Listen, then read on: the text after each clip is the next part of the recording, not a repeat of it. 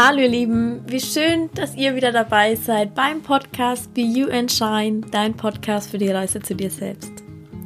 Heute geht es um das Thema der Kommunikation in der Partnerschaft bzw. auch in zwischenmenschlichen Beziehungen und wieso Kommunikation wichtig ist, aber wieso es auch ein Irrglaube ist, dass man viel miteinander reden sollte.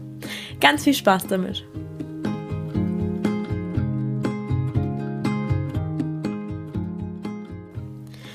Vielleicht fragst du dich jetzt, hä, Kommunikation ist wichtig, aber man sollte nicht viel miteinander reden. Wie soll das denn funktionieren? Ganz genau. Und wie ich das genau meine, erkläre ich euch gleich. Ich finde das Thema Kommunikation einfach so spannend, weil es auch einfach so unglaublich umfangreich ist. Und weil ich selber immer wieder merke, wie oft man doch ja, aneinander vorbeiredet. Wie oft man äh, den anderen doch irgendwie missversteht und dann kommen falsche Gedanken, Gefühle und sonstiges auf und auf einmal steht zwischen einem was, obwohl da eigentlich gar nichts stehen sollte, weil der andere das vielleicht gar nicht so gemeint hat. Und immer wieder liest man und hört man auch, Kommunikation ist das Wichtigste. Und auch ich kommuniziere das in meinen Coachings so, dass Kommunikation wichtig ist. Doch es ist unheimlich wichtig auch zu verstehen, welche Art und Weise von Kommunikation. Denn ganz, ganz viele Paare oder auch Freundschaften, die gerade im Streit sind oder Familienprobleme oder wie auch immer, die sagen immer wieder, ja, wir kommunizieren doch oder wir haben es ja probiert, aber mit der Person kann ich einfach nicht mehr reden oder wie auch immer. Und das kommt daher, dass diese Kommunikationen meistens in einer Diskussion enden, die wiederum in eine Sackgasse führt und dann kommt man nicht wirklich zum Ende. Und das kommt daher, dass meist einer oder sogar beide in so einem Gespräch versuchen, vom anderen Recht zu bekommen bzw. ihr eigenes Recht zu behalten. Und solche Diskussionen sind naja, wie so eine Form von Krieg, beziehungsweise man will einfach sein eigenes Ego, beziehungsweise seinen eigenen Dickkopf durchsetzen können. Und ich habe mal einen echt schönen Satz gehört und ich, ich finde es auch wirklich wahr. Zum Krieg braucht es immer zwei, zum Frieden nur einen. Denn wenn einer in einem solchen Gespräch anfängt, auf sein Recht zu verzichten, kann das Gespräch wirklich gut werden.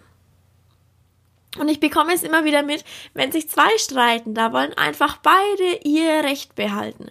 Beide wollen ihren Standpunkt vertreten und beide wollen eigentlich nur, dass der andere sich versteht. Doch keiner kann die Einsicht haben, zu sagen, okay, ich verstehe dich. Oder okay, vielleicht ist mein Standpunkt so und so, aber ich akzeptiere deinen auch.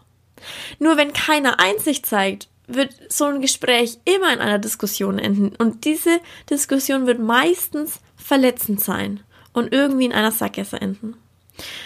Und das ist meistens eigentlich nicht nur in der Partnerschaft so, sondern auch ganz oftmals in Streitereien in der Familie zwischen Mutter, Tochter oder Mutter, Sohn oder Vater, Sohn oder wie auch immer.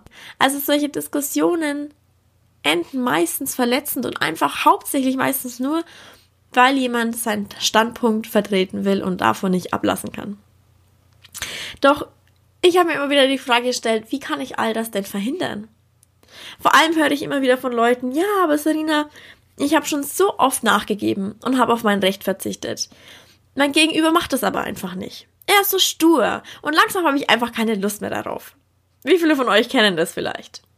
Und dann ist die erste Frage, die ich tatsächlich immer wieder stelle. Hast du deinem Gegenüber das auch genau schon so gesagt, dass du in deiner Wahrnehmung immer zurücksteckst und auf seine Bedürfnisse eingehst? Und meistens ist die Antwort nein. Und meistens ist die zweite Frage dann, mit welcher Erwartungshaltung gehst du denn ein solches Gespräch an? Denn das sind meistens die zwei Knackpunkte.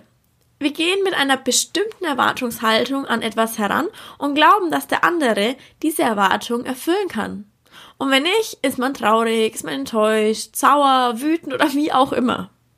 Und das andere ist, wir kommunizieren zwar, aber wir kommunizieren nicht klar und deutlich formuliert, was wir eigentlich gerade wirklich wollen, was wir brauchen, was wir von dem Gespräch jetzt erwarten. Doch bevor wir ein Gespräch beginnen oder anfangen, uns beim anderen über den Tag auszukotzen oder dem anderen unsere Gedanken, unsere Sorgen, unsere Beschwerden eigentlich buchstäblich schon vor die Füße hauen, sollten wir wirklich kurz innehalten und uns fragen, will ich jetzt ein Gespräch führen oder will ich einfach irgendwas loswerden? Ist der andere überhaupt gerade bereit dazu oder in der Lage dazu, sich gerade auf mich zu konzentrieren, auf meine Bedürfnisse, auf meine Beschwerden?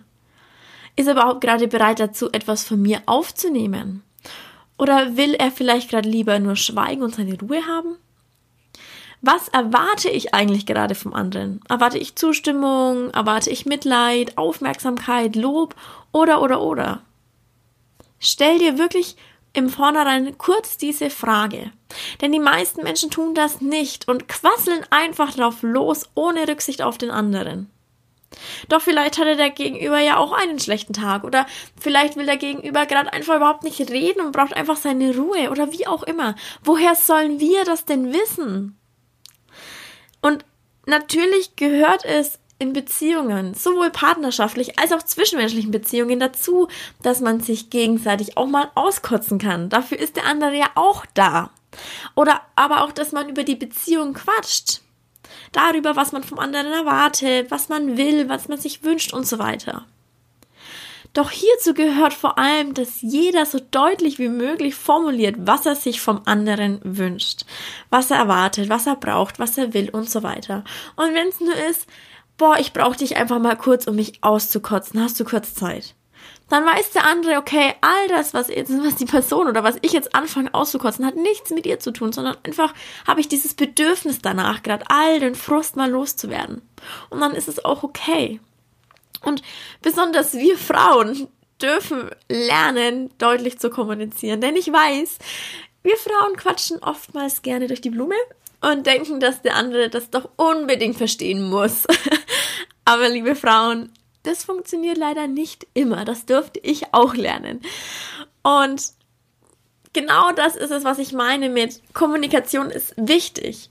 Aber der größte Irrglaube ist es, dass man denkt, dass man viel reden muss. Weil meistens ist es überhaupt nicht so viel, was man reden muss. Wenn man es von Anfang an klar und deutlich ausdrückt und kommuniziert.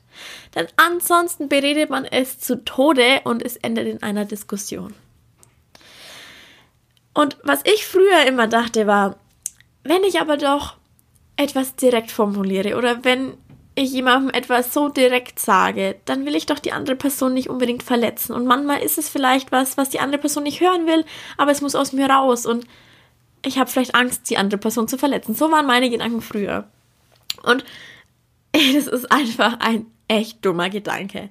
Denn ich habe nämlich nie darüber nachgedacht, dass ich die andere Person ja viel, viel mehr vermutlich verletze, wenn ich nur so durch die Blume rede oder das Ganze rauszöger, bis es irgendwann zum Megastreit kommt.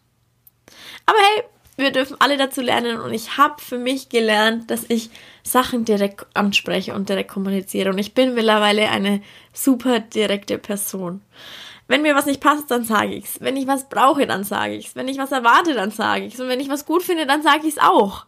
Ich habe doch nichts zu verlieren.